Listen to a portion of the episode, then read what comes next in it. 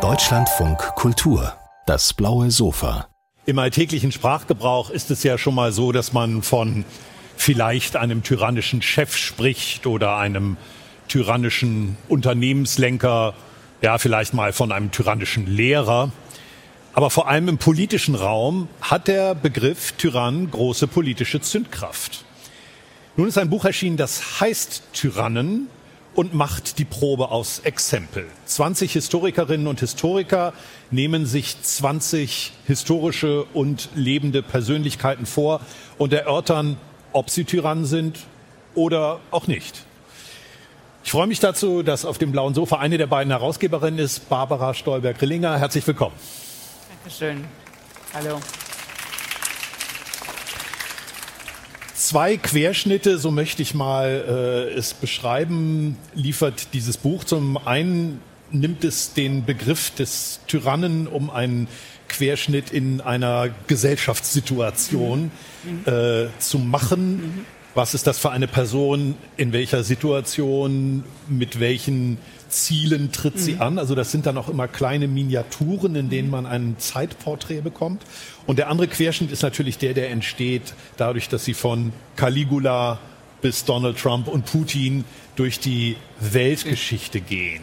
Ich nehme an, das war eine Ausgangsidee, das mhm. Buch so anzulegen.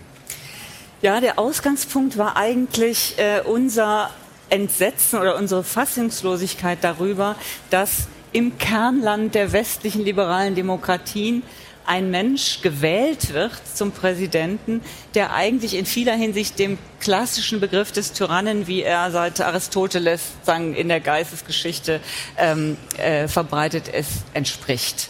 Und dieses Entsetzen, also das Buch ist äh, 2020 konzipiert worden und nicht jetzt erst nach dem 24. Februar, ähm, das war sozusagen die ursprüngliche Idee.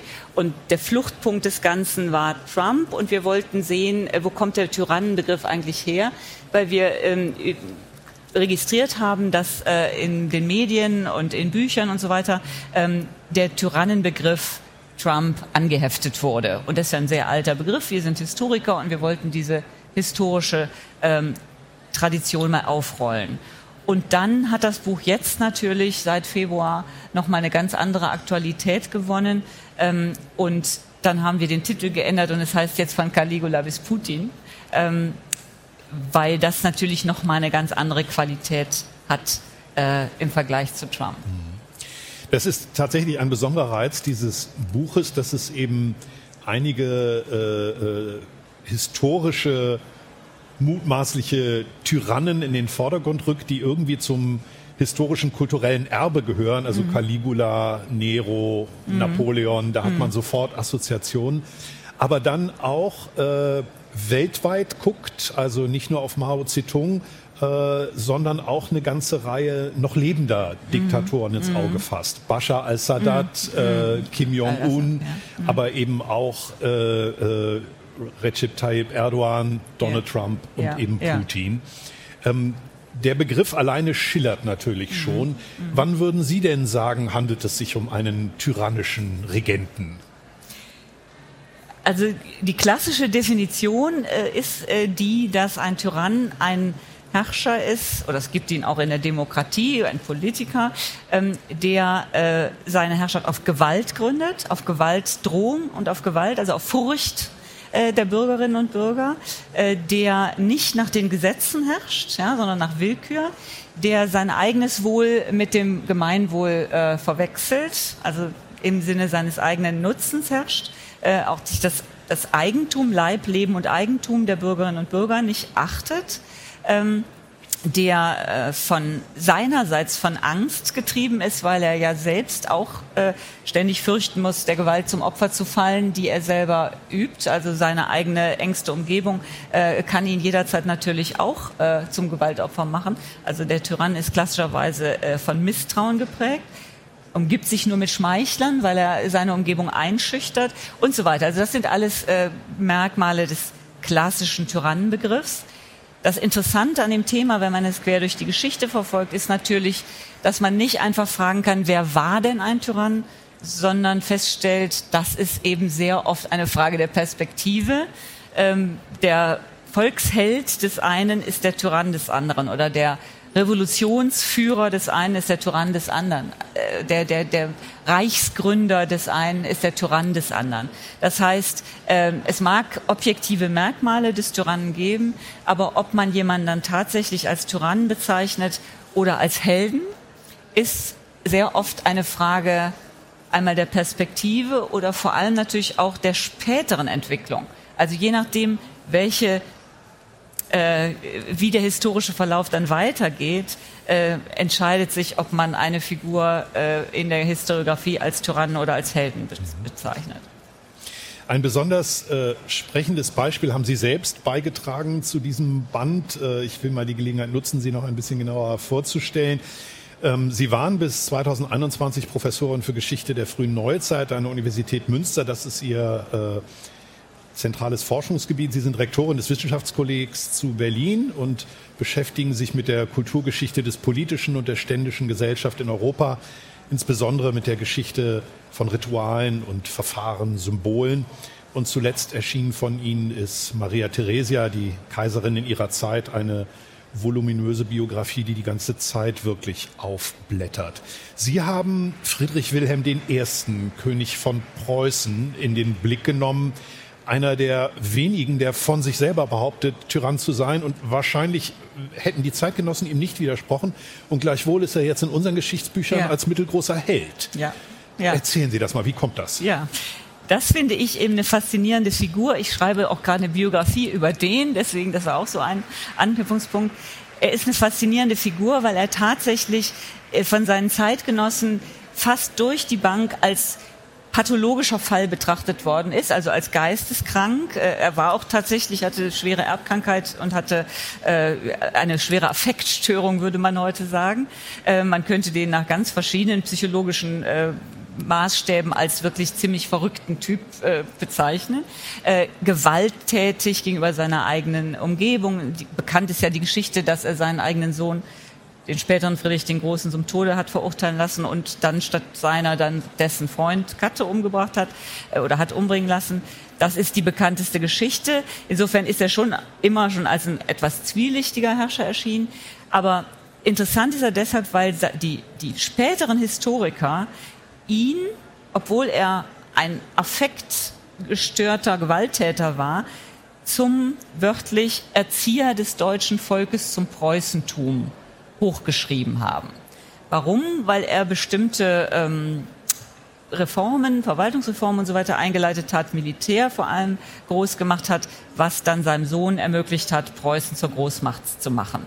Und das passte natürlich dann in die preußisch-deutsche Geschichtserzählung vom Aufstieg Preußens und dann Preußen Deutschlands zur Großmacht. Äh, und da hat man dann über alle diese charakterlichen Probleme hinweggeschrieben und hat wirklich ähm, regelrechte Quellen, ich würde jetzt nicht sagen Fälschungen, aber doch ähm, Quellen ganz selektiv herangezogen und äh, eben, wie gesagt, diese tyrannischen, eindeutig tyrannischen und pathologischen Elemente dieses Herrschers vollkommen oder fast vollkommen zum Verschwinden gebracht, mit dem Argument, ähm, entschuldigt mindestens, dass er, dass das preußische Volk eben sklavisch war und deswegen eben einen solchen gewalttätigen Herrscher brauchte. Also es ist wirklich eine, ein, ein Musterbeispiel dafür, wie äh, die Geschichtsschreibung ähm, sozusagen im Laufe der Jahrhunderte sich ihre Gegenstände formt. Mhm. Da klingt etwas an eine, eine sozusagen moderne Konstellation. Also ich stellte bei mir fest, dass mein Tyrannbegriff dann letztlich doch an der römischen Antike geschult ist. Ja, also Caligula, Nero, mhm. das wären mhm. jetzt so meine Prototypen mhm. gewesen. Und da hatte ich den Verdacht, dass es schon immer eine Struktur war, die auf so einen Alleineherrscher ausgelegt war und es daran liegt. Und habe dann gelernt und äh, äh, das hat mir dann nochmal einen neuen Horizont dieses Begriffs aufgeschlossen dass bei spätestens bei Napoleon, aber vielleicht ja sogar schon bei Friedrich Wilhelm I., dem, dem Soldatenkönig, so etwas wie ein das Lösen eines von vielen empfundenen politischen Problems, also mhm. sagen wir mal eine mhm. Art von großer Reform mhm. oder gar Revolution, die dann ein Einzelner durchführt, dazu führen kann, dass ja. er quasi als Volksheld, ja, ja. obwohl obwohl eigentlich tyrannisch in seiner Herrschaftsform getragen wird. Ja, genau. Also das ist äh, ja das, was ich versucht habe anzudeuten. Ähm, in Situationen, in denen wirklich das gesamte gesellschaftliche, politische Normengefüge auf den Kopf gestellt wird, also mit anderen Worten in revolutionären Situationen, ähm, ändern sich natürlich auch die Normen. Und das heißt, derjenige, der aus der Perspektive der früheren Geschichte oder auch noch vieler Zeitgenossen als tyrannischer Gewaltherrscher erscheint, erscheint dann rückblickend, wenn sich diese Revolution erfolgreich äh, als erfolgreich erweist, natürlich als der große Held. Also im Falle von Mao ist es so, im Falle von Napoleon ist es so, obwohl der natürlich in vieler Hinsicht immer noch umstritten ist und auch heute wieder, auch in Frankreich umstritten ist. Aber ähm, es ist ja klar, in dem Moment, wo sich alle Normen ändern, ähm, ändern sich auch die Zuschreibungen, ob jemand ein Tyrann oder ein Held ist. Und das Interessante ist natürlich, dass äh, solche Figuren wie, äh, wie zum Beispiel Mao ähm, oder ähm, auch Napoleon argumentieren konnten, es bedurfte der Gewalt und es bedurfte eben des revolutionären Umsturzes ähm, und auch der, des, des Verstoßes gegen die alten Normen, um eben die korrupten alten Verhältnisse zu beseitigen. Ja, und damit wird natürlich dann auch werden damit äh, werden auch äh, unvorstellbare Gewalttaten im Nachhinein in ein mildes Licht getaucht. Mhm. Ja. Also die, die Maßstäbe ändern sich und damit ändern sich natürlich auch die Zuschreibungen von Tyrannei. Dann folgen wir doch mal dem Pfeil, den mhm. dieses Buch sozusagen wirft und gucken auf äh, mhm. Donald Trump. Ähm, übrigens ein, ein vorzügliches Kapitel, also den Amerikanisten mhm. äh, äh, Michael Hochgeschwender, der das geschrieben hat, kann man nur loben. Das ist ein wirklich sehr kluger, eine mhm. sehr kluge Studie. Ja, ist Donald Trump ja. ein Tyrann oder nicht? Also der Michael Hochgeschwender nennt ihn am Ende einen Möchtegern-Despoten, ähm, weil er es ja nicht geschafft hat, die amerikanische Verfassung umzustürzen. Aber es war ja kurz davor und er hat es gewollt, offensichtlich, wie jetzt ja immer deutlicher geworden ist. Ähm, Donald Trump hat schon sehr viele Züge eines, also Despot und Tyrann muss man vielleicht noch sagen, äh, der Despot ist ja eigentlich in der klassischen griechischen Antike der Herr über die Sklaven. Und ein Tyrann ist ein Monarch, der die Bürger behandelt, wie ein Hausherr seine Sklaven behandelt. Ne? Also deswegen, Despot und Tyrann sind eng aufeinander bezogen. Und Hochgeschwender sagt, er hat viele Züge eines klassischen Despoten.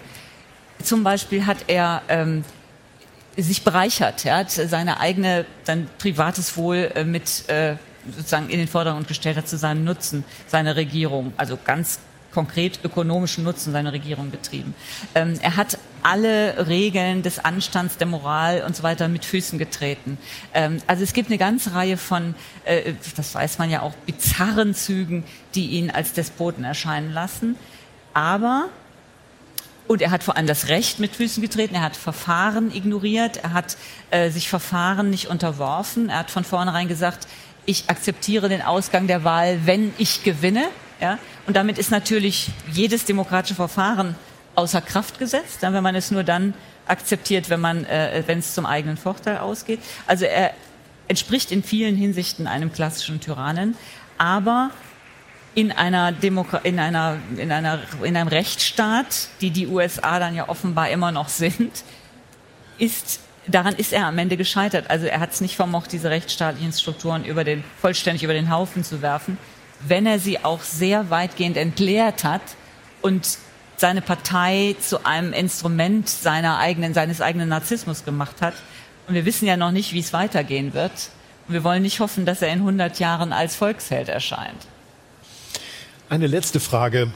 Ähm, wenn ich mir das jetzt als Beitrag zur Aufklärung über Geschichte äh, zu Brust nehme, dieses Buch, ähm, dann bewährt sich ja die alte These, ne? Äh, große Männer machen Geschichte.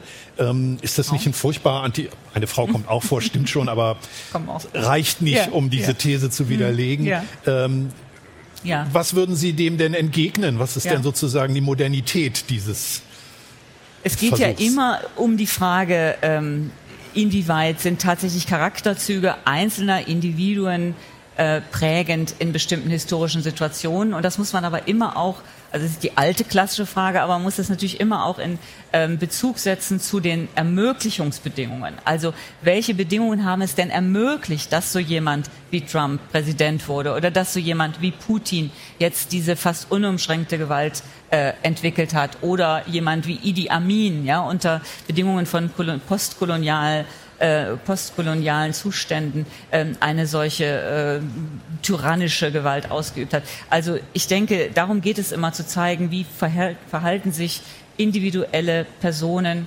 zu den Bedingungen, die sie überhaupt erst ermöglichen, also den strukturellen Bedingungen. Mhm. Und dann, also insofern ist es nicht die alte Männer machen Geschichte Perspektive, hoffe ich jedenfalls.